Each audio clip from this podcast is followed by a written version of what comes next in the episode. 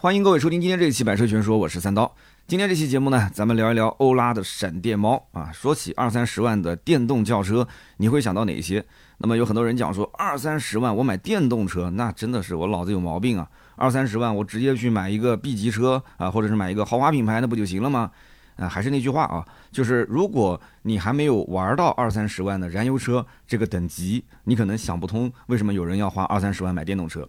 那么，但凡是花二三十万买电动车的人，他家里面应该至少有一辆或者是两辆的这个燃油车啊，或者说他们家甚至都已经有豪华品牌了。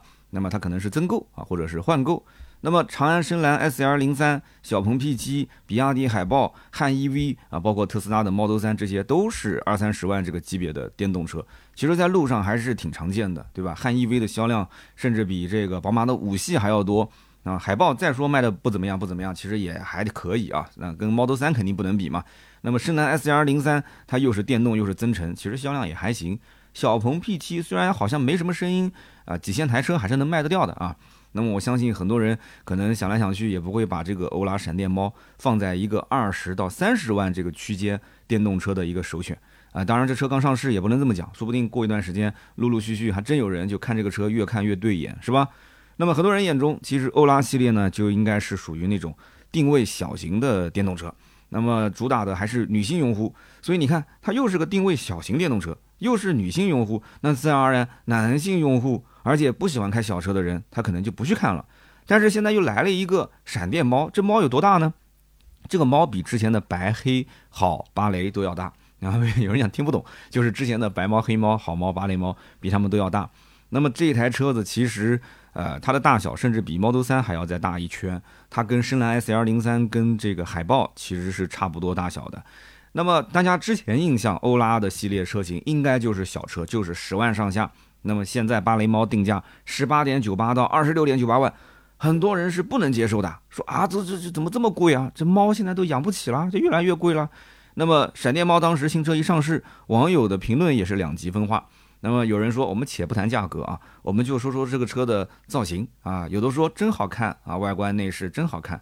我当时记得闪电猫还没正式上市的时候，有一个这个女模特坐在这个主驾驶上的。一个照片从副驾驶的车门拍进去，然后有人发到群里面问说：“大家猜猜这是什么车？”那基本上没有人猜这是国产车，都猜说：“哇，这应该是豪车吧？这什么车啊？”啊，这个 大家也不敢乱说啊，怕自己不专业是吧？其实就是闪电猫当时的一个这个宣传图片。那么有的人特别喜欢，那么也有人说它是山寨，是抄袭啊。国产品牌，你想好不容易走到今天了，现在反倒是在设计上又开始开倒车。啊，退步到了从前山寨抄袭的这种情况。那么它到底是不是开得到车？我们也可以好好的聊一聊。那么这台车它到底定价贵不贵？以及如果真的想买，应该选哪个配置和竞品之间，呃，应该怎么选？我们今天就好好的说说这些。那么首先，闪电猫的设计，那肯定是绕不开的嘛。闪电猫上市之后最大的争议点。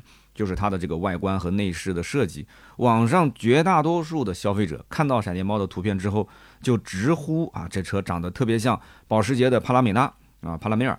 那么有人就戏称说这个车叫做帕拉美猫，哎，就别说这名字其实也挺好听的，帕纳美猫。那么我们就先说这个外观啊，首先你看网友的评论说这个车头像保时捷，嗯，车尾呢像宾利，那么内饰呢像布加迪。哎，我觉得其实这是夸他，哎，挺好的嘛，全是豪车呀，对不对？那我要能买得起这些车，我也不买这个车了，对吧？那那那买买它不就是因为买不起布加迪、宾利和保时捷嘛？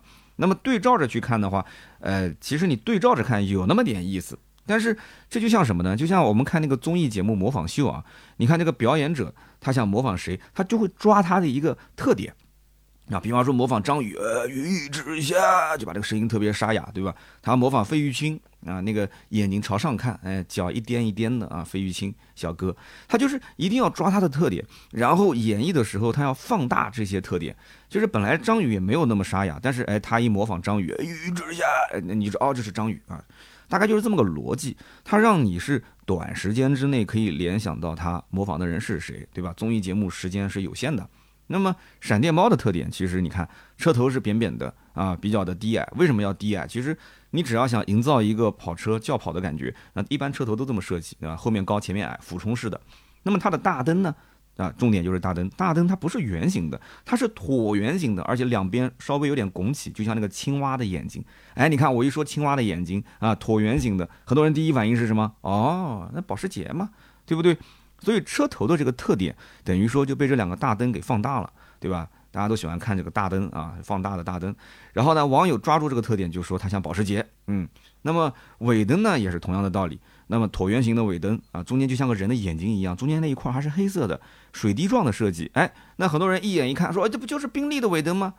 那人家宾利尾灯不是那个四十五度角倾斜的，人家是人家是横着的，水平的。那但是不行不行啊，长得像，那就是宾利的尾灯啊，就是抄袭。那么内饰呢？内饰的那个中间那一块儿啊，它是一个 T 字形的中控台，中间那一块儿是有点像这种铝合金的面板啊，就是这种呃铝制的银色的。很多人一看说哟，这不就是这不就是那个布加迪的内饰吗？果然，大家平时看豪车看的还挺多的，因为布加迪的内饰就是中间有一个像那种椭圆形的一个中控台，然后上面有呃圆形的旋钮，有个两三个、三四个，因为布加迪不同款的车型它都不一样嘛，所以你看好猫的中间也是这种铝制的一个椭圆形的，然后有三个巨大的旋钮在中间，哦哟，设计风格跟布加迪异曲同工。那这个怎么说呢？就你要说它像，它确实有一些神似之处，但是呢，也有媒体报道说，这个闪电猫的设计师啊，他就是前保时捷设计师，叫埃蒙德尔塔，他之前就担任过这个保时捷911 GT3 的设计工作，现在呢，他是长城汽车设计总监兼这个喵星球设计院院长。一听到喵星球，你就知道了，那就专门负责欧拉的嘛，对吧？这个猫那个猫。所以你要真说闪电猫跟保时捷有点神似啊，这可能也算是正常。你毕竟是啊同一个保时捷的设计师之手嘛，对吧？但是它这个尾灯又像宾利，内饰又像布加迪，这难道说长城挖了这么多的设计师啊，布加迪的设计师和宾利设计师都挖过来了啊？这个好像不是这么回事啊。所以呢，怎么讲呢？就是对于。这个所谓的抄袭也好啊，山寨也好，各有各的说法。那之前我在啊巴黎猫的那期节目也提到过啊，只要一提到现在欧拉的车，基本上都要提到关于什么山寨抄袭。那么我们曾经提过，就保时捷的创始人。费迪南德·保时捷，他当年在设计甲壳虫的时候，其实也是抄来的啊，抄袭的是捷克斯洛伐克的一家汽车生产商，叫做泰托拉，这家公司生产的 T97 车型。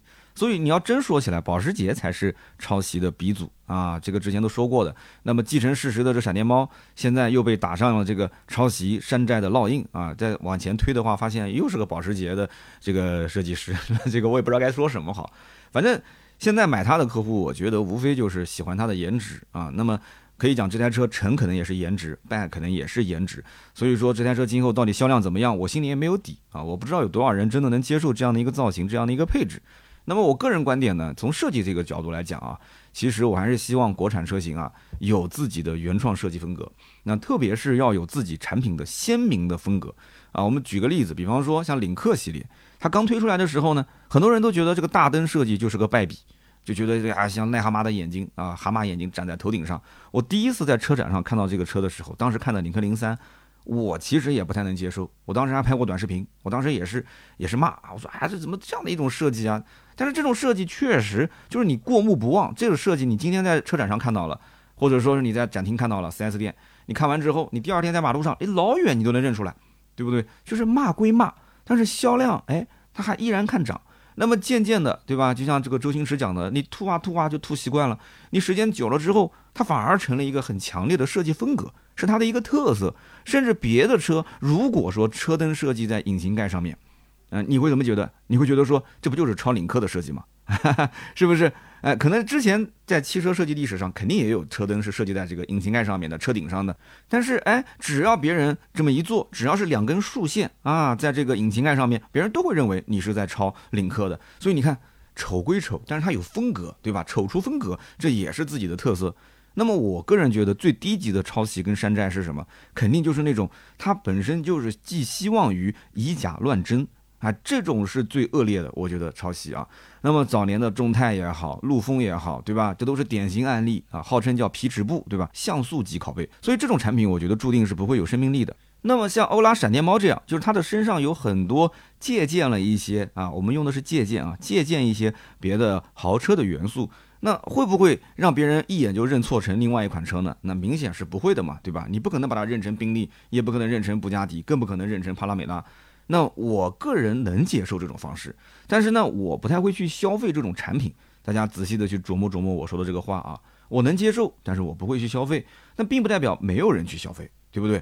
那么所以说这年头呢，请一个外援的设计师还是有风险的，对吧？人家从自己的国家到中国来啊，给你打工，对不对？拿着高薪，那他也得要做出点成绩嘛。但他手头上他的肚子里就那么一点货，设计来设计去就那么一些风格，那有可能一不小心他设计的有可能像自家品牌，有可能像别家品牌，对不对？你审稿子的人你自己心里要有数啊，你自己不懂车的话，可能就被忽悠了，是吧？其实不光是长城。还有包括现在红旗，对吧？他请的设计师叫贾尔斯泰勒，人家就是前劳斯莱斯的设计总监。那是不是说到这里，大家就明白了啊？为什么红旗的车头和劳斯莱斯看上去就特别神似啊？整个车的造型设计感觉也特别神似。那么说到这里的话，很多人一点就透了，是吧？那么我们再讲一个可能不太恰当的比喻，或者说跟汽车圈不相干的比喻，就比方讲，大家喜欢听歌，你喜欢听歌，你会发现有一些的这个明星啊，他唱歌的风格。就曲风非常相似，你比方说像周杰伦的歌啊，从一开始到现在啊，就一直都那个哒哒哒哒哒哒哒哒哒哒哒哒，就是那种节奏。然后你会发现有一个乐队跟周杰伦的风格也很像，就那个南拳妈妈，有人听过吧？南拳妈妈乐队，我刚开始第一次听他们歌的时候，我说这周杰伦又出新歌了吗？但我听的声音又不太像，但是整个节奏调子风格都跟周杰伦的味道特别像。然后后来我一查，我才知道哦，其实周杰伦他学生时代的笔名就叫南拳。那么南拳妈妈的成员巨炮，他是周杰伦的好友啊，铁磁。然后呢，通讯录里面当时他记录的这个南拳这个电话号码，其实存的是周杰伦他妈妈叶惠美的电话号码。南拳妈妈这个名字，据说还是周杰伦当时建议啊，说你可以用这个名字。然后呢，这个乐队也是当时周杰伦力挺的。然后巨炮，也就是这个南拳妈的成员啊，也曾经担任了好几场周杰伦演唱会的音乐总监。所以你在了解完这些背景之后，你回头再琢磨琢磨。这个南拳妈妈的这个歌曲，他的这些乐队的这个创作，你会觉得说，哦，他跟周杰伦的歌曲曲风曲调一样，好像就有那么回事了啊，就你就知道了背后的这些原因了。但是你要不说这些，那很多人都不知道，对吧？觉得哦，你抄袭，周杰伦的粉丝肯定都在骂，说你这唱的没他好，对吧？又没人家有才，你还模仿人家。其实周杰伦有的歌还是他写的呢，是不是？啊，我们不说那么多啊，可能这就能粉丝不开心了啊。那我们说回闪电猫啊，就整个闪电猫你会发现它的长宽高分别是四千八百七十一、一千八百六十二、一千五百毫米，那么轴距呢是二八七零毫米，很明显这个尺寸真的是不算小了。那么整车尺寸跟海豹长安深蓝 S L 零三这个车是差不多的。那么长度跟高度是三个车当中最长最高的，不过呢，它的这个轴距是三个车当中最短的。哎，我也觉得很奇怪，这个车为什么不把前后轮的这个前轴后轴往后移一些呢？就是它的轴距跟刚刚我说的海豹跟深蓝 S L 零三差了大概五十毫米左右，也就是五公分。但即使是这样的一个尺寸，闪电猫的长宽高仍然是比特斯拉的 Model 3要大一圈。咱们都知道，国内的车子都非常的内卷啊。那么二八七零这个轴距呢，跟特斯拉 Model 3的二八七五毫米，也就是差了五毫米而已。那么从理论上来讲，闪电猫的顶配也就才卖个二十多万，对吧？二十六万。那么这个车子顶配是双电机啊，走的是个性能路线，零百加速四秒三，可能比不上特斯拉 Model 3双电机的性能版。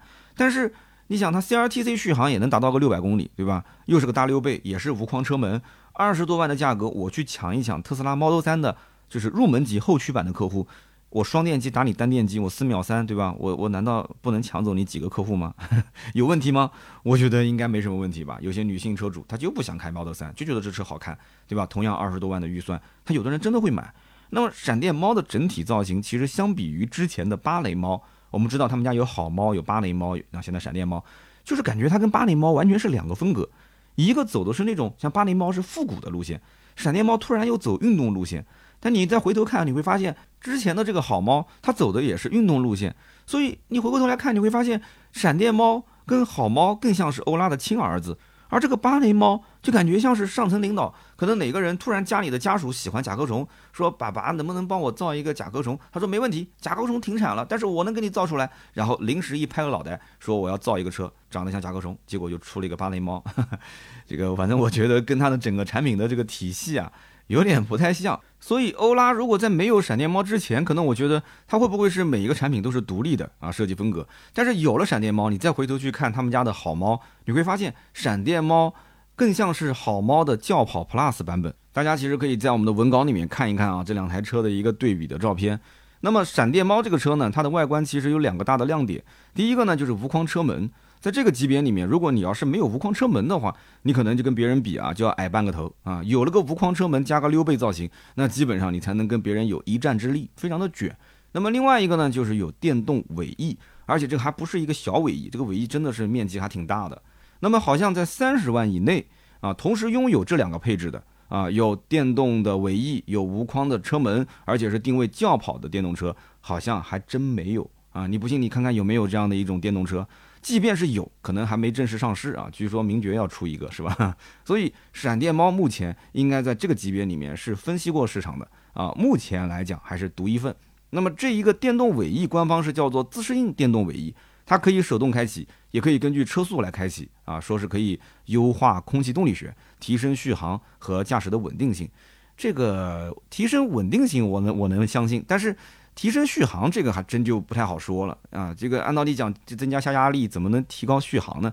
而且闪电猫的最高车速是限制在一百七十公里每小时，那国内其实高速也不允许开那么快啊，四驱版是限速在一百八十公里。所以说，即便能够有一个比较好的稳定性，但是这个尾翼好像其实也不太能用得到。不过这些都不重要。啊，重要的是什么？有这么个尾翼，对吧？呃，手动一开启或者是一加速，哎，速度上来之后，尾翼升起，就是打开的那一刹那，那其实对面的车、隔壁的车子就基本上被比下去了啊！你就是街上最靓的仔啊！当然了，这车可能大多数是女性车主啊，你就是最靓的那个小姐姐。那么当然了，这个尾翼的设计也让它损失了什么？损失了掀背尾门。我们知道溜背造型其实。最核心的就是要搭配掀背尾门，要不然就像吃火锅啊没有加底料一样的。你比方说奥迪 A 五就是这样，为什么奥迪 A 五的四门版卖得好啊，或者说是五门版，而那个两门的版本卖的不好，就是因为两门那个版本它的后备箱是正常开的，就是三厢车的后备箱，但是四门版本的后备箱它是个掀背尾门，就这么一点差别，嗯，但是就是四门卖的比两门要好，是不是？那这个车子我觉得我不知道为什么都已经设计到这个份上了啊，无框车门也给了。而且这个大溜背也给了，从 B 柱开始，那个溜背造型溜的真的是相当的溜啊，但是它就是没有给掀背的尾门啊，可能就是为了要有这么一个尾翼。但是呢，有了尾翼之后，还有个问题就是它的后备箱的开口就会变小，开口不大，然后打开之后，里面内部啊，它其实后备箱也不是很平整，所以呢，整体的装载的这个容积啊有限，大家需要要买的时候注意一下这个点。那么此外呢，就是闪电猫啊，它这个轮圈造型也很有意思啊，网上说啊，就是像猫的爪子特别好看。呃，像猫爪这个倒没什么问题啊。你说好看这个呢，也因人而异。但是呢，我总觉得啊，这个轮毂的造型就是那种花案，就就像这个麻花拧过的一样，就是非对称式设计。对于那些强迫症的患者，我可以说看到轮毂直接 pass，真的是这样。不过啊，这个大多数的消费者对于轮毂的设计其实要求并不是特别的高啊，只要差不多就可以了。虽然讲说这个轮毂的设计风格不同，其实非常影响一台车的整体观感。但是呢，普通的家用车其实多数客户还是喜欢这种中规中矩的一个设计风格啊，他不喜欢太夸张的。其实有个软件叫 Wheel，W H E E L，就是车轮轮子的这个英文啊，你可以去搜一下。这个软件很有意思，就是呃打开之后它就是一辆车，但是呢左右两个轮子是空的，你可以站在远处，然后呢把你的这个现实生活中的这台车子啊放在那个框框里面，就像有的人去拍那个身份证照片一样的，对吧？然后你把它放在里面之后呢，你就可以在软件里面去换不同的轮毂，你就可以知道你们家这台车换不同轮毂的风格是什么样子。哎，这个小软件真的挺有意思的。那其实闪电猫的轮胎的规格呢，它的顶配是二三五四五 R 十九的啊，十九寸轮毂，其他的版本用的是二三五五零 R 十八的一个全胎。那么在这个级别里面呢，起步用十八啊，顶配用十九啊，我觉得在圈胎规格方面应该也算是下了些血本了啊。那么在内饰方面呢，我们知道像特斯拉这种车型走的是极简风格，而且它因为走极简风格，所以就带动了很多一些车企也跟着它走极简。但是你会发现，闪电猫它不是的，欧拉基本上内饰这一块，我们不管它材质是不是真的很值钱，但是起码让你看上去，哎，还是挺豪华的啊，有一种设计感，有那么一点点啊不灵不灵的感觉啊。小姐姐就喜欢这样，很多小姐姐她并不是说一定要这个衣服多么贵，她讲究的是整体搭配。啊，颜色的搭配，或者说是走在路上的那个观感啊，就是它不能给人感觉是个廉价货，但是呢，搭起来它很有时尚感。它要的是这种，这种其实对于我们男性来讲是很难的，反正至少我不太会。那要么我就是买有品牌的，但是我也不喜欢 logo 特别的明显的那种衣服，对吧？或者是裤子，那或者就是一些比较通俗易懂的大众都能穿的衣服，是吧？所以这个车的内饰你会发现还真的挺有特色，三炮筒的液晶仪表，再加上一个 T 字形的中控台，整体看起来还不错。但是呢，有人一看到这个三个炮筒的设计，就开始调侃说：“哎呀，你看又是模仿，又是抄袭保时捷。”那我就想问了，保时捷它不是五连表吗？怎么三个炮筒也是模仿保时捷呢？你就算模仿，那也是模仿马自达呀。马自达是三个炮筒，是吧？那么其实你会发现，它这个液晶仪表，它就是一整块的十点二五英寸的液晶屏，它就是个横着的一个液晶屏，只不过它在这个屏幕的上方加了一个炮筒的设计啊，就是把一个塑料的这种模具直接安在上面，然后呢，再把它的这个屏幕的软件啊做一个匹配啊，就是做成三个圆形的这个界面。你想想看，这么费时费力的折腾一番。啊，无非就是想让车内多一些设计感，要不然的话，你直接就把那块屏幕往上一安不就行了嘛？结果还被人调侃说是模仿，所以说设计师这不吃力不讨好嘛，对吧？他估计肠子都悔青了，还增加了成本，是吧？还不如直接安个屏幕在前面了。那么中控这个部分呢，十二点三英寸的中控屏，中规中矩啊，没什么好说的。下方呢，基本上你手可以碰到的地方都是皮质材质的一个包裹，那再加上一个配色也还不错啊，整体这个内饰的氛围感营造的还算是有一些豪华感。那么其次就是中控这个按键，这个按键就是我前面讲的，就是整个的这个 T 字形的中间这一块儿啊，有三个大旋钮在上面，然后前面还保留了几个实体按键啊，然后这个旋钮上面还有个小液晶屏，就是很多人就觉得说，哎，这个看起来起码是跟那些可能我同样花个十几二十万买一个 B 级车啊，买个凯美瑞，买个雅阁，这种感觉是不一样的啊，所以说你抛开什么设计风格，模仿谁不模仿谁这个不谈，你单纯从这个内饰的设计。啊，它的这个材质，它的用料，你这方面去看，你对标那种，比方说走极简风格的 Model 3，其实深蓝 S L 零三也是极简风格，包括比亚迪的海豹也相对是比较极简的。那我想问小姐姐，同样看到这几款车之后，你觉得她会更喜欢谁？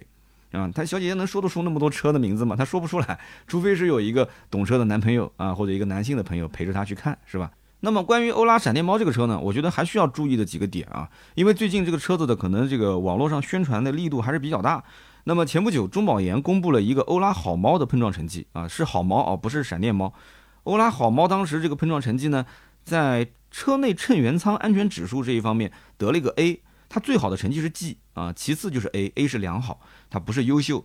那么很多人就吐槽说，你看啊，其他的车都拿了个 G 优秀，结果就你一个闪电猫啊，车内的呃乘员舱这一块只是个 A。那么在网上这个视频都有啊，大家可以看到 A 柱是有一些弯折，然后有一些侵入到乘员舱。那么前不久官方才公布，好猫在欧洲啊也是撞了一个叫 E N Cap，很多人知道 E N Cap 对吧？但是在欧洲的 E N Cap 拿了个五星好评，哎，那网友就开始猜测了，说你这个出口跟内销的品质是不一致的吗？那为什么国内撞撞出这个成绩，在国外撞是个五星好评呢？还是说国外的 E N Cap 跟国内的这个 C N Cap 它也都一样是个五星批发部啊？啊，所以大家为什么会有这样的疑问呢？呃，这就又不得不提之前的换芯门事件，对吧？国内的芯片被换成了英特尔，那国外还是八幺五五，那你为什么要区别对待呢？啊，所以你看，就有些事情啊，你就不能有前科啊，有了前科，大家就会联想。所以因此这一次欧拉闪电猫，闪电猫啊，前面说的是好猫，闪电猫的上市就针对这个所谓的安全。就开始做了很多的宣传，然后之前那个芯片的事件，好，那这次又针对芯片又做了很多的宣传。那么先是找了一个什么叫 Top Safety 啊这样的一个机构做了一个高速螺旋翻滚跌落挑战啊，其实就是把车开着开着六十公里每小时，唰就飞起来，飞起来之后五百四十度旋转，然后从六米大概左右一个高度跌落，跌落到一个坑里面，然后。几个主持人过去一看，说啊，电池包外壳是完整的啊，没有起火，没有爆炸。我们宣布此次测试成功啊，然后鼓掌啊，然后宣传视频啊图文。那么接着呢，又拆了电池包，拆完之后呢，就是按照这个相应的标准去做测试啊，比方说做针刺测试啊，啊单电芯的热失控测试啊，火烧测试啊，跌落测试等等。那么国标的这个针刺啊，大家看过那种针刺对吧？视频，那么它是用三到八毫米的钢针去刺穿它。那么他们现在说，我把国标的标准再翻倍啊，我现在变成个二十毫米，这就不能叫钢针了，都可可以说是钢管了，直接去刺穿啊，刺穿之后，哎，虽然是有烟雾，但是没有起火，也没有爆炸，嗯，不错。那么这个测试主要是为了什么呢？就是说今后真实的车辆在路上开的时候，如果一不小心，比方说，呃，你撞断了这个护栏啊，或者是呃跟前车后车追尾的时候，这个底盘啊被刺穿啊，比方说车子是运着钢筋的啊，或者撞了护栏之后，护栏不是折开来之后，那个管子直接插进来了吗？那这个有没有可能电池包有风险啊？这个是做这个测试。那么接着呢，是把这个单个电芯加热到三百度。让它进行热失控。我们知道热失控啊，就是电芯啊，它就会起火燃烧。那么这个单个的电芯已经是呃开始热失控了，但是有没有可能波及到其他的一些电芯？那么这个测试就是测试电池包的一个热阻隔的能力。哎，结果发现还好啊，没有产生连锁反应，不是说一颗电芯热失控了，一整个电池包全烧了，没有。那么然后呢，又用大火直接去烧烤啊，不不烧烤呢，直接去燃烧它啊，烧了一百四十秒，然后呢又间接燃烧一百二十秒。那么这个也是在国标基础上是翻了一倍啊，最终这个电池包也没有起火爆炸。那么最后呢，就是跌落测试，把这个国标啊，呃，正常是一米，把它拉高啊，抬高到六米，然后六米呢，直接把电池包摔在这个水泥地上面，看看有没有破裂，有没有漏液啊，也都通过了。那么其实我们也都知道，但凡是可以让我们看到的测试，基本上啊，厂家的测试，那结果肯定都是好的嘛。那毕竟这是厂家的宣传一部分，对不对？但是你回头想一想，他哪怕就是作秀。他是不是至少也得把品控他得做好才能拿出来做秀呢？要不然你秀也秀不出来呀，对不对？你秀的跟我买的不一样，那你就肯定是个大负面啊，对不对？那么看媒体的报道，其实也没有说明他测试的电池包到底用的是三元锂电池呢，还是磷酸铁锂电池呢？那为什么我要说这么一句？因为欧拉的闪电猫它是分为五百五十五公里续航用的磷酸铁锂电池，然后其他的版本用的是三元锂电池，两个版本。那么，据我后来查了很多的资料，我推测啊，大概率啊，它应该是用的磷酸铁锂电池。那么，磷酸铁锂电池是谁提供的呢？是蜂巢能源提供的，他们家的磷酸铁锂短刀电池。那么，闪电猫只有五百五十公里续航的版本才用的是磷酸铁锂，那么其他两个版本用的是三元锂。所以理论上来讲，这些测试呃可以参考，可以仅供那些买磷酸铁锂电池版本的客户参考。而三元锂电池的客户呢，呃，你可以选择性的参考啊。那么在车机方面，这次也是宣传啊，那个我们用的是高通骁龙的八幺五五芯片，八幺五五芯片其实也谈不上是什么黑科技了啊，绝大部分的车现在最近两年上的都是用这个，但是由于欧拉之前这个好猫的芯片门事件，导致啊这个厂家给客户赔偿了将近一点七万的现金加权益嘛，那么应该讲损失惨重，那么这一次就开始宣传说啊，我们系统是配上了八幺五五芯片，你甭管车机好用不好用。起码大家觉得说这个硬件配备是到位了啊，心情也就舒畅了。再加上啊有五 G 的网络，再配合高精地图，那当然了，这个五 G 跟高精地图只有顶配才是标配，其他的呢是需要选装。它正常标配还是四 G。那么另外在智能驾驶方面呢，这个闪电猫它是全系都标配 L 二级的智能驾驶辅助啊，这个是一个最基础的。然后它的顶配是标配了 Aura Pilot 三点零，也就是说你买到顶配的话，它的车上其实就标配了二十八个传感器。包括一个 ADAS 摄像头、五个毫米波雷达、十二个超声波雷达、四个环视摄像头、四个侧视摄像头，以及一个 3D 面部识别摄像头，那么它就可以实现 HWA 加 NOH 的高速领航辅助功能。但是呢，这个其他版本都没有，只有顶配才是标配。其他版本如果想要这个功能的话，那就要额外掏钱选装。但是我个人觉得，欧拉这个产品，其实在智能驾驶这一块，很多人可能觉得有就有，没有也就算了。你让我再多掏钱去买这个什么所谓的高阶的辅助驾驶。好像之前也没听说长城在这方面有什么特别玩得转的一些技术嘛，所以我觉得可能付钱的人不多啊，选装这个不多。然后我们再讲一个功能很有意思，前不久啊，华为发布了 Mate 五零 Pro，我当时对这个机子其实还挺感兴趣的。这个也说个题外话啊，就上周末我带我孩子去逛商场，我当时就去体验了一下，我第一次体验 Mate 五零 Pro 的真机啊，然后呢又去看了一下小米的这个十二 S Ultra。啊，我之前一直觉得我我这个容量不够了，我现在用的手机啊是一百二十八 G，我想换个五幺二的。我当时很纠结，我一直对华为还挺有好的印象的。但是那天我拿完那个手机之后，我当时第一感觉，我觉得好像也不过如此，而且价格又非常的坚挺。然后小米那边呢，当时店员跟我讲说，现场能给我凑六百块钱的券，然后那个顶配五幺二 G 的说六九九九给我直接打完折才六千三，我还有点小心动啊！而且整个这个机子的手感各方面。我觉得没什么问题，然后我就问那个华为的人，我说你怎么评价小米 S Ultra？他说硬件方面的确比我们家要强，但是我的系统稳定性，包括我的生态做的比它好，所以到底买谁就看你自己了。哎，我觉得这个话说的也挺中肯，但是这样一说，反而让我更加觉得还不如买小米啊。但是我还没买啊，听听大家的意见。那我为什么我要提到华为的这个 Mate 五零 Pro 呢？他当时在发布会上说了一个功能，就是你可以在没有信号的地方，对吧？去去连接什么北斗卫星，然后发一条短信给你的紧急联系人。我当时一直没想明白，就这个功能，这个功能它它能促进消费吗？这个功能，这个你作为像我这种金牛刀，我恨不得这个机子上的每一个功能都是我花了钱就能用得上的。这个功能我一辈子能能用用几次？可能到我手机让给下一个人的时候，我可能我我都没用上，那不浪费了吗？你花了那么多钱，那么多的精力去研发，成本肯定是摊在我身上的嘛。那么这一次欧拉的闪电猫也有一个类似的功能，所以我也没搞懂怎么回事，对吧？苹果上 iPhone 十四的时候是教你怎么荒岛求生。对吧？Mate 五零 Pro 现在告诉我说，在北斗卫星没有信号的地方能发短信紧急联系人。那欧拉闪电猫这次又来搞一个什么？搞了一个守护模式，啊，说什么在车内遇到紧急情况，你可以直接按下座椅的左下方一个很隐蔽的按键，然后车内会自动将这个视频上传到云端，然后并且向手机 App 内去预设的紧急联系人发送求救短信。啊，求救短信包含什么呢？包含这个求救信息、车辆的定位和视频的链接。这个其实听起来还是挺不错的，但是我在想，那那你那你不如直接你就开着车带我跑不就行了嘛，对不对？你搞那么复杂干什么呢？自动驾驶就是了，你反正你有驾驶辅助，对不对？有人敲我的窗，你要前后车能挪走的，实在不行就撞嘛，对吧？保险公司先提前联系好啊，对不对？全程摄像头开着嘛，对吧？你就就以后要赔车赔钱什么的找他就是了，是那个人造成的，他对我有有有人身伤害，是不是？我害怕，我怕怕。所以说这个功能其实从卖点上来讲的话，我觉得客户的感知是偏弱的。而且我印象欧拉应该不止这个车上有，其他车上也有这个功能。这个功能的感知一定是很弱的，对于客户来讲。但是配合它其他的一些，比方说像什么暖男模式，对吧？女生生理期的时候可以打开方向盘加热，座椅加热。还有像什么儿童模式，就是可以打开摄像头查看后排孩子的一个状况。还有像女神模式，可以让加速啊、动能回收啊变得更加的柔和一些，转向变得更轻一些。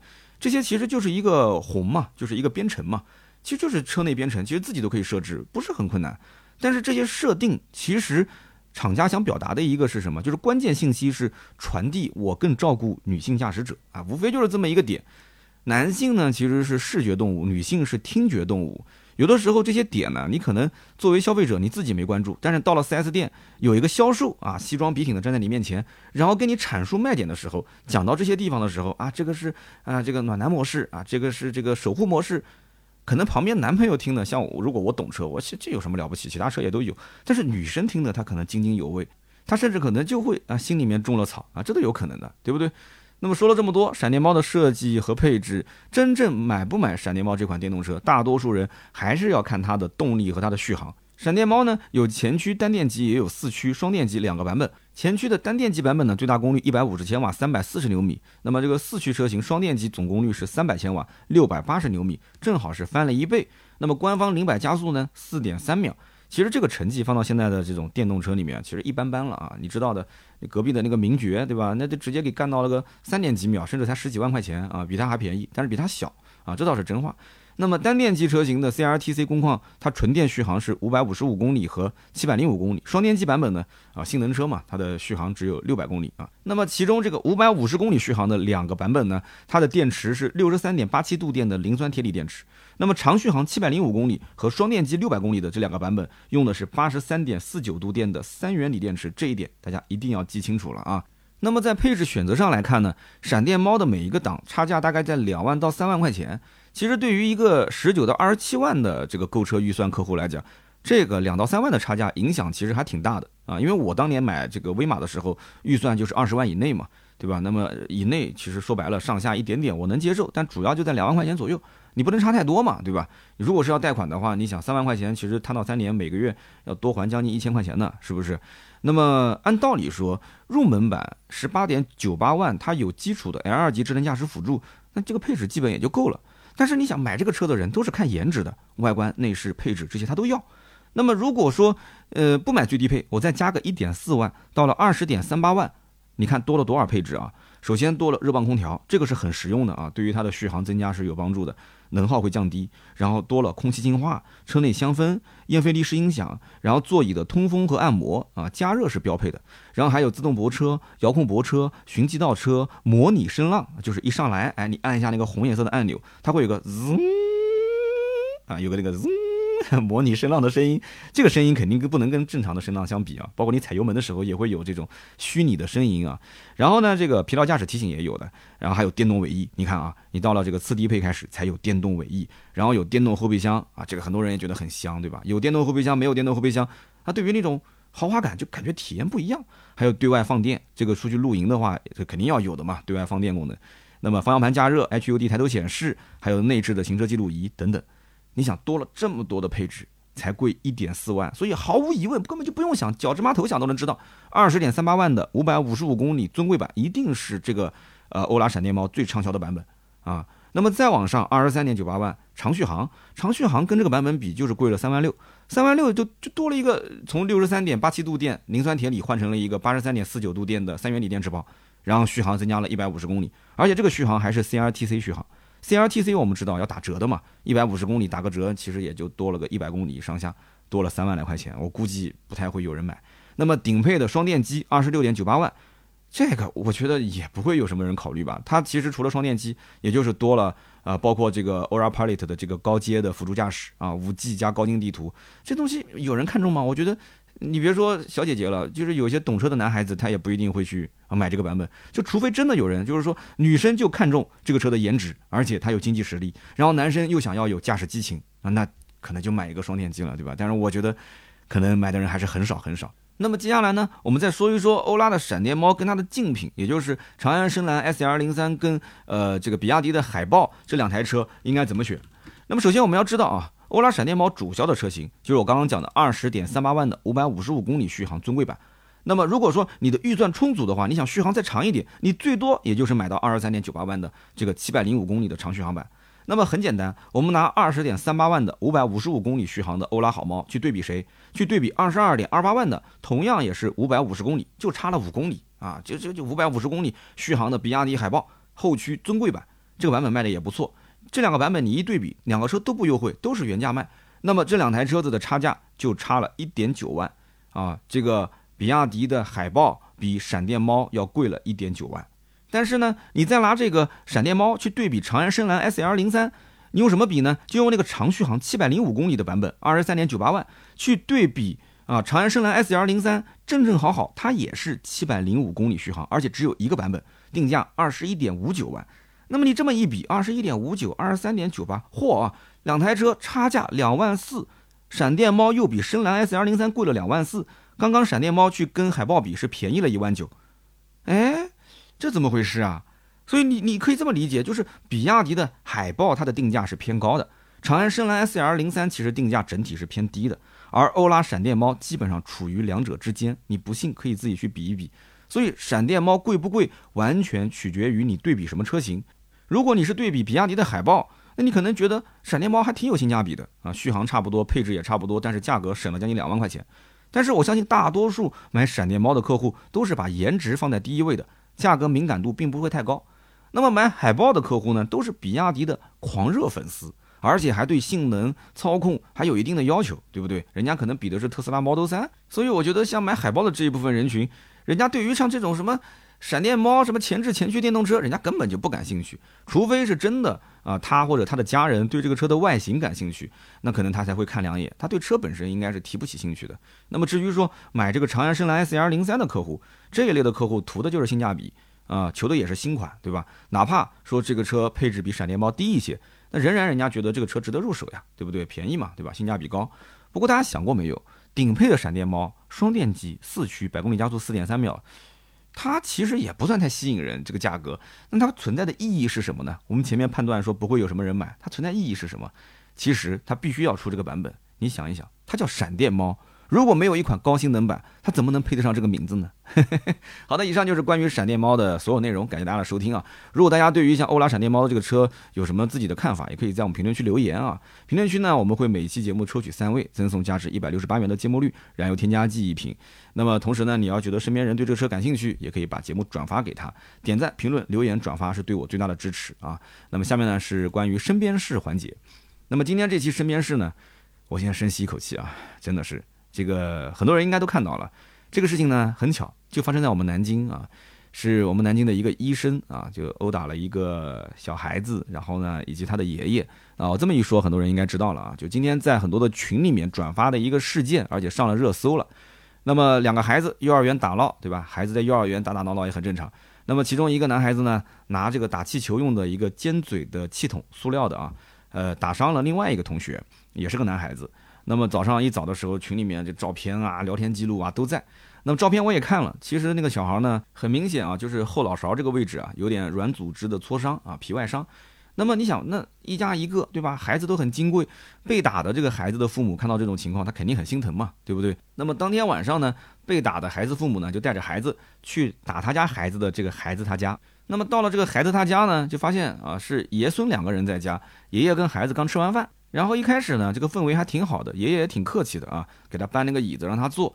然后小孩子呢，其实小孩子能懂什么呢？对吧？也自己搬了一个小塑料椅子，坐在他那个小朋友旁边。两个孩子其实关系应该还不错。然后呢，这个上门的父亲呢，说了没几句，突然一个耳光刷到了那个打他家孩子的那个小孩脸上，把那小孩直接扇飞了。我的天哪！我当时看到那个镜头的时候，我心里面也咯噔一下。我说这干嘛呢？这是？你到人家家里面就是就讲理的，你就上来叭一个嘴巴子把那小孩打飞过去了。然后这个时候，那个孩子他爷爷当时也肯定情绪就上来了嘛。那老爷子一看年年纪也大了，六十多岁了，然后就先是拎了个塑料椅子扔过去，扔完之后呢，呃，门开了，门开了就是老伴儿回来了啊，奶奶回来了，看到家里面好像出了一点情况了，就过来也要拉架。然后那个爷爷又拎了一个木头椅子想扔，然后就在这个时候，这个上门的孩子他父亲啊，就推了这个老爷子一把，然后老爷子就倒地上了，因为六十多岁的老年人嘛，倒地上之后。后来据说是骨折了啊，骨折了。那么视频基本上到这边就结束了。我的天，这个视频今天发到网上啊，那网友几乎是一边倒的谴责这个打人的父亲，说你开玩笑，你去人家家里面啊，在人家家里面打人家孩子啊，手无寸铁的孩子还打人家老人老年人啊，啊，你这你这肯定你是要承担责任的嘛，对吧？那原本他去人家家是自己家孩子被人打，他是有道理的。对不对？那过来就是想要个说法啊，也可能是要你赔礼道歉，也可能是我要去医院，对吧？你相关的费用你要承担。但是你现在到人家家里面，你这一动手打了老人，打了孩子，你有理的反而变成没理了。好了，结果到了今天下午吧，然后我看到这个警方通告就出来了。警方通告是怎么说的呢？卢某涉嫌故意伤害，被公安机关依法刑事拘留。我的天哪，刑事拘留哎，兄弟，刑事拘留是要留案底的。所以我就不知道他今后这个工作还能不能保得住，而且这孩子就将来也有影响啊，他今后这个考公务员啊或者是什么样，他政审也会有影响啊。所以这个事情其实本来是个小事，但是就一时冲动就付出这么大的代价。然后到了今天晚上，就在我录节目之前，群里面又出了一段新的视频，因为可能我在南京，我的群也比较多，然后就无意之间看到一个视频，就是什么呢？就卢某的家属，他妈妈应该是，然后到了。这个孩子他家就是因为卢某当时打了孩子跟老人嘛，到他家就求对方原谅，然后就跪在地上。那个视频两分多钟啊，后来在微博上我也发了，大家应该能看到。你去我的微博“百兽全说三刀”可以看。那这个事情我就觉得从头到尾，我个人觉得就一直是围绕着什么，就是一直围绕着保护孩子而进行的。你看啊，打人的爸爸替自己孩子出气，那保护孩子；爷爷为了保护孙子受伤，保护孩子；然后打人的妈妈。对不对？就是那个男孩，就是卢某，对吧？就扇了那个小孩一耳光，然后他妈妈今天晚上又去，啊，到对方家里面请求原谅，下跪，为什么呢？担心儿子坐牢呀，对不对？对方要起诉他，所以真的，我觉得这是可怜天下父母心这件事情。那这件事呢，我也很想听听大家的看法。就我总觉得，做父母的和没做过父母的，可能对这个事情的看法完全不一样。那么做父母的，而且家里面孩子遇到过在学校被人欺负过的，和做父母的，但是孩子从来没遇到过类似事情的。没有感同身受的看法也不一样，但是呢，我总结来讲，打人啊，你上门去打人家老人孩子，这肯定是不对的。小孩的事情让小孩自己去处理，对不对？那具体的我就不往下说了。那有的家长教育孩子就是别人打你，你就给我还回去，对不对？打成什么样，回头爸爸赔该赔钱赔钱，但是你不能吃眼前亏啊。但是有的家长就是说，我们还是以理服人，不行我们就躲着他，对不对？那有的人是这么教育，有的人是那么教育，这个家里面怎么教育，我们关起门来我们不讲，对吧？但是你大人不能参与小孩的这些。这些这些所谓的是是非非啊，因为小朋友本身他没有形成一个正常的这个三观啊，因为小孩嘛，他懂什么东西呢，对不对？而且是幼儿园的孩子，所以现在这个大人都已经走到刑拘这一步了，我相信他本身肯定也是依据相关的法律的，对不对？但是作为过来人，我想说一句，就类似这种小孩在学校打闹受伤啊，其实最应该出面解决的是谁？应该是学校。这件事情，我觉得学校全身而退是不对的。首先是应该尽快把孩子送去治疗。你要首先要拿出一个态度，对不对？家长也不是在乎你学校去垫这点钱，你该让我去付我去付没事，对不对？那么其次就是要尽快联系双方的父母，你甭管是在学校协调也好，还是在医院协调也好，让双方父母当着面，当着学校老师的面，老师毕竟是权威，然后从中啊，老师可以做个调解，对吧？孩子都是无意的，而且孩子懂什么呢？孩子在老师面前也是老老实实的，问他一句是不是这样呢？是的啊，你以后还这样子吗？我不这样子了，那不就好了吗？对不对？父母也知道这可能是逢场作戏，但是孩子也都相互握握手，原谅了啊，眼睛擦擦干也不哭了。那双方父母你就给个态度就可以了。其实说到底就是小孩子打人的这个小孩子他家这态度这一块你要先表明出来，就是因为没有看到你的所谓的赔偿或者说所谓的道歉的态度，所以被打的孩子家长觉得说气不过，然后就是一股子气堵在心里面。学校里面呢又是缩头乌龟，又不愿出面去去调解，对吧？那么就是双方就就开始家长之间针尖对帮忙啊，针尖对麦芒就这么杠起来了，对不对？这种事情太多了，我在身边真的，我们有时候打球什么的，经常聊也能遇遇到这种事情。学校基本上是能推就推，啊，不愿意去掺和这些事情。其实我是强烈建议学校不能不作为，是一定要孩子打闹是吧？我们不担不担心，没事，对不对？因为这受伤不很正常吗？但是能不能两边家长第一时间喊到学校，或者是比方说要去医务室或者去医院，喊到医院去？即时即刻的把这个事情解决，要对面一个态度，对不对？那谁家看不起一个病啊？不就是一个小伤，哪怕就是骨折，能看几个钱，对不对？那不会要你赔多少钱的，不用担心，不要逃避嘛。但是学校在中间，他就可能没有及时的去去去解决这个事情，可能觉得两个孩子之间握个手、言个和就回去了，那怎么可能呢？回去之后，孩子说我头疼，然后头发一裸开来一看，里面就是个伤，那肯定第一个找学校嘛。学校说今天他们俩打闹了，我们已经调解过了。那对方家长，我我也没听到你有个什么说法，那我就要上门跟你谈，那最后就出心里了，出了这个事。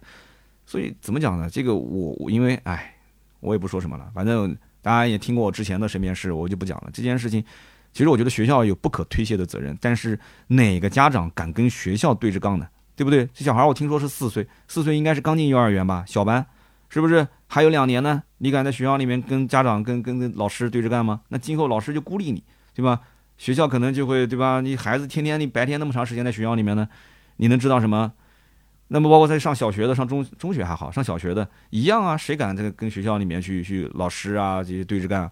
小孩你不管是一年级、二年级、三年级、四年级，你哪怕就是五年级、六年级，你也不敢啊。你马上要上初中了，对不对？最后冲刺阶段，你 你出这个事情，你肯定还是不敢去说学校。只有这件事情，我们站在圈外啊，作为一个评论者、议论者，今天在节目当中。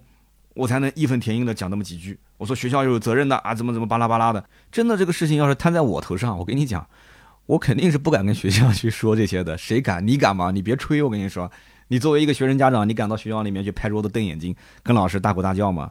我相信你也不敢啊。行啊，就聊那么多吧。下面是关于上期节目的留言互动。上期节目呢，我们聊的是广汽传祺的 M 八啊，看到很多人还是非常感兴趣的。其中有一位叫梦星的梦星，他说听三刀节目听到最后，我豁然开朗。之前我纠结于三十多万的 SUV 和 MPV，那么经过三刀点拨，我发现，哎，我自己确实是 MPV 的伪刚需，哎，一年也不一定自驾游一次，出游了也不一定是全家一起，日常开呢，这个车还有点大，搬家呢是挺能装的，但我一辈子能搬几次家？底盘说高不高，说低不低，赶上雨季积水路面还不一定能开。现在没那么夸张，兄弟，没那么夸张啊，没那么夸张，我没说那么夸张。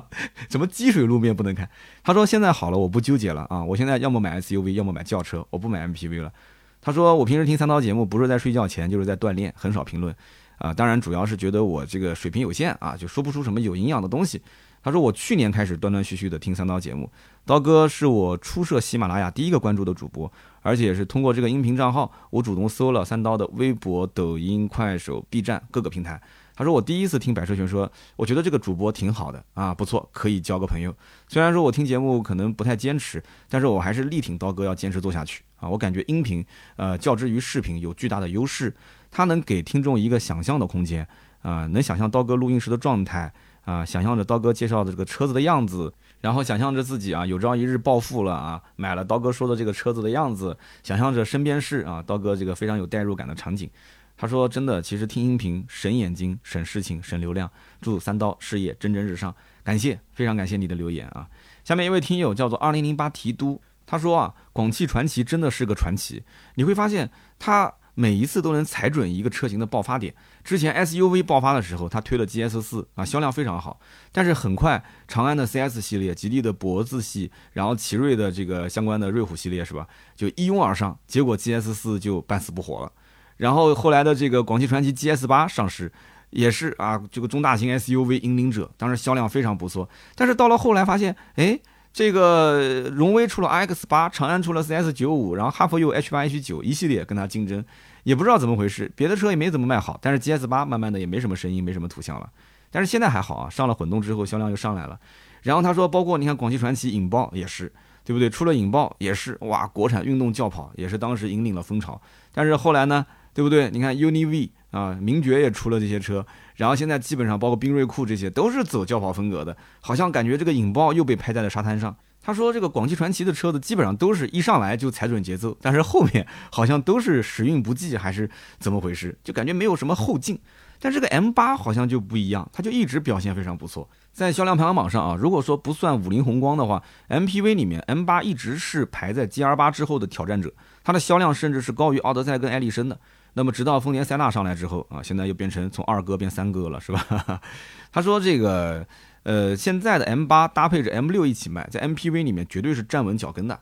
那么现在又多了像蓝图的梦想家、腾势的 D 九、荣威的 IMX 八这些呃系列，都是国产车的 MPV，都在追杀它。说不知道今后的市场会是怎样啊？希望它还是一鼓作气，不要像之前一样踩准了节奏啊，先是领跑者，到最后又被人赶超，然后就没有声音了。哎，我觉得讲的非常的好啊。广汽传祺好像就是这样子，主要问题我觉得还是投入的精力问题，感觉就是到了后来，一开始就特别厉害，然后到了后来，就是越摔再摔更摔。它就是没有那种，就是哎越好更好再好，就没有这种感觉，就是它好像是换代周期比较长，然后就对于市场的这种后续的一些细微调整把握的不是特别准，就它可能是属于那种就上市一个新品，这设计啊这各方面它都能去从后发去治人，就是他是属于打逆风局比较厉害的人，可能打顺风局他反而不是特别厉害，哎 这个公司是有点意思，我们回头可以好好研究一下。那么下面一位听友叫做。彭贾斯托贾科维鱼，你这是什么名字？这是？他说，作为老粉丝啊，第一次留言很惭愧，原因并不是对 M 八感兴趣，而是刀哥最后提到那个打篮球的事情，我想分享一下。他说，我坐标在天津东丽，我的小区呢有个篮球半场啊，半场。他说，一八年我当时入住到现在，我在球场上认识了很多好朋友，大家来自各行各业，生活上、事业上，呃，也都给了我很多帮助，非常感激。小区嘛，篮球爱好者就都经常有，对吧？那时间久了之后呢，呃，就人就比较多了嘛，有一点接波子接不上，加之这个天气也渐渐变冷了，所以呢，我们这些熟人呢就会去在附近的室内篮球场进行包场，啊，这样一包又包了个两三年。他说，由于工作家庭的原因，我不一定每次都参加，但是几乎每周有组织，我在群里面啊也会跟着这个有报名的冲动啊，也跟着一起在群里面聊聊天。这个呢，我跟你说，真的，其实线下活动我一直想组织。这一次呢，也就是周六啊，正好也宣传一下，周六的下午三点到五点，我们会有一场篮球赛啊，不叫篮球赛，就打打打，随便打打打打篮球。感兴趣的呢，真的是可以报名，就相当于是我们百车全说的一次线下的小聚会。有人说，那我不会打，我能不能来？哎呀，不会打，随便上来投投不就行了吗？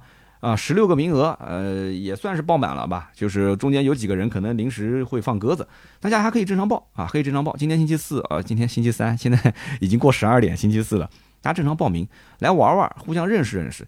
我的表弟其实打球就是靠这个，其实现在副业做得非常好啊，因为家里是做烟酒百货嘛，所以我的表弟啊跟人打球，其实人家家里面，比方说有一些这个呃这个喜事，对吧？有一些这个这个小孩的这个过生日。那一般烟酒都是找我表弟要啊，我表弟也是因为打球认识了好多啊，这些各个部门的人，也帮他们有的时候打比赛啊，打的确实不错。那我呢就没他那么厉害了，我就小区里面认识认识，甚至我在小区里面，我们都是叫外号，他们喊我三刀啊，我就喊这个人水牛，那个人乔治，我就那么喊着，喊着喊着就是突然有一天我就发现，哎。有些人我只知道他的外号，但是我不知道他的真名啊。但这些都不重要，对吧？大家因为兴趣爱好在一起嘛，打球就是唯一的目的。其实呢，这个我觉得就是很单纯的这种社交关系，挺开心的。所以大家平时生活中最好还是有一些这种运动啊、爱好啊，然后跟一帮人。同样有这个爱好的在一起聚，这种感觉非常美妙啊，而且能长此以往啊，不但让自己的身体变得更好，同时呢，也可以让精神上非常放松，生活当中呢也会有所依托啊，就是有寄托了啊。周末该干什么，对吧？平时晚上该干什么？好的，就聊那么多吧，也是希望这一次有机会的啊，不嫌远的话，可以到我们南京的线下啊，就是这个位置，在雨花这里，我们可以打打球，交交朋友。那么听到最后都是老铁啊，那么外地的朋友就稍微等一等，等这个环境稍微好一点，以后我出差的时候也可以约，好吧？